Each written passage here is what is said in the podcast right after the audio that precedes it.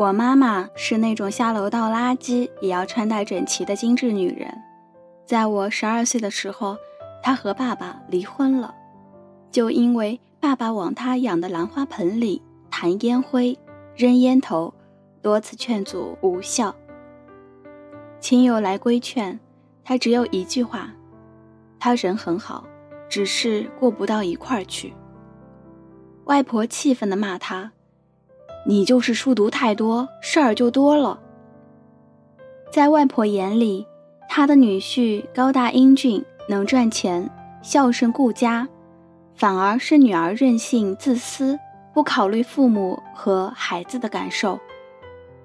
她也很难理解妈妈痛斥爸爸的那些，比如不爱洗澡，衣服袜子乱扔，吃饭狼吞虎咽。没有空陪他，也记不住他的生日，甚至结婚纪念日等等。这哪能算是毛病？男人不都是这样吗？我至今记得，妈妈带我离开曾经的家时，流着眼泪对我说：“希望你能理解妈妈，一辈子太长了。”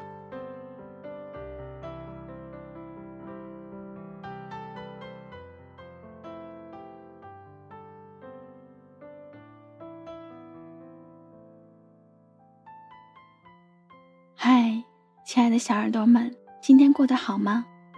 我是木糖。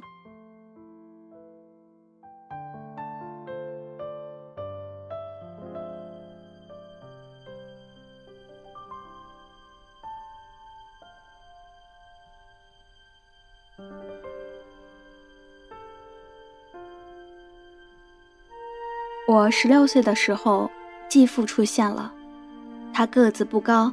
相貌平平，但整个人看起来干净清爽，笑起来很温和，我竟对他没有排斥感。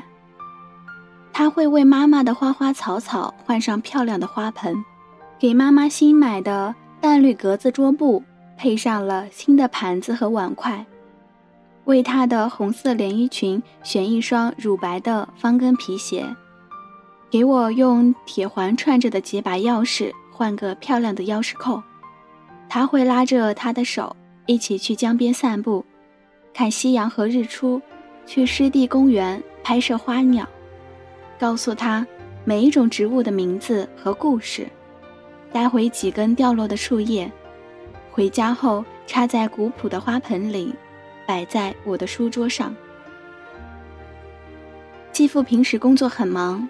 但热衷厨艺的妈妈每次隆重的推出新菜时，他一定趁热到场，拉我一起漱好口，衣着整齐地端坐在餐桌前，模仿美食家一样，在妈妈期待的眼神里，从色香味开始点评。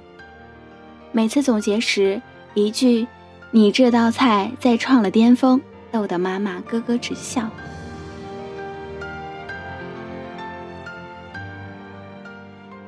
继父还是个过节狂，他说：“生活就该有年有节有时有令，这样岁月才有层次感。不同的节日，他有不同的礼物和庆祝方式。他会带我和妈妈在季节时令交换的时候，到大自然走一走，看看时光的交替。有一次，妈妈生病住院了，我去医院时，看到妈妈的床头上。”放着一束百合，水果切成了小块，放在干净的淡绿色瓷碗里。继父坐在床边，为妈妈旁若无人地读着书。旁边病床的阿姨侧着头羡慕地看着这一幕。我忽然鼻子一酸，终于理解了妈妈的那一句：“一辈子太长了。”这次回去参加表妹的婚礼。当亲友们围着我催婚时，妈妈和继父表现的像我不是自己家的孩子一样。他能过好自己的生活就可以了，结婚也不是人生的必经之路。然后他们就被冠上了“奇葩父母”的称号，怪不得孩子养的那么任性。我似乎真的遗传了妈妈的任性，常常被好心给我介绍男朋友的闺蜜骂：“人家裤子不合身也是毛病，他不就是用了凤凰传奇的铃声吗？能怎样？吃饭吧唧嘴又不是改不了。”他们总是骂我关注点不在主流线，对男人的要求华而不实，活该单身。只是我知道。一辈子很长，跟一个毫无生活品质、不修边幅的男人一起生活，比孤独本身还要可怕。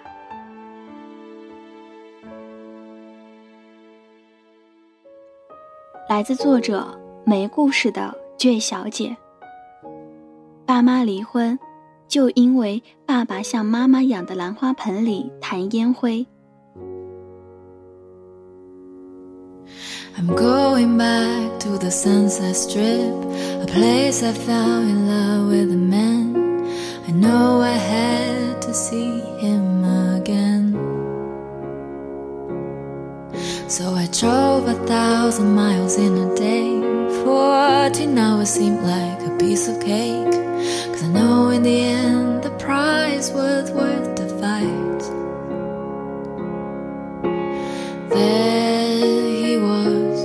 Standing with his puzzled eyes. Then he closed the gaps between us, lips inches away.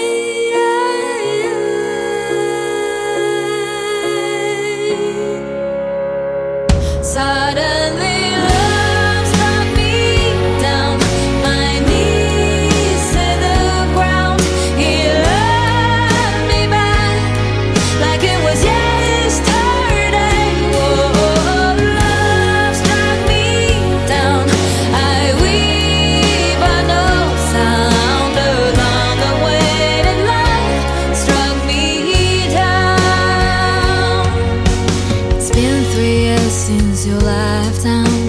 How you been? I hope life didn't bring you down. You must have met someone like me by now. Sunday morning, I was in bed. Let the phone ring, but it wouldn't end. I was mad. I picked up. It was you.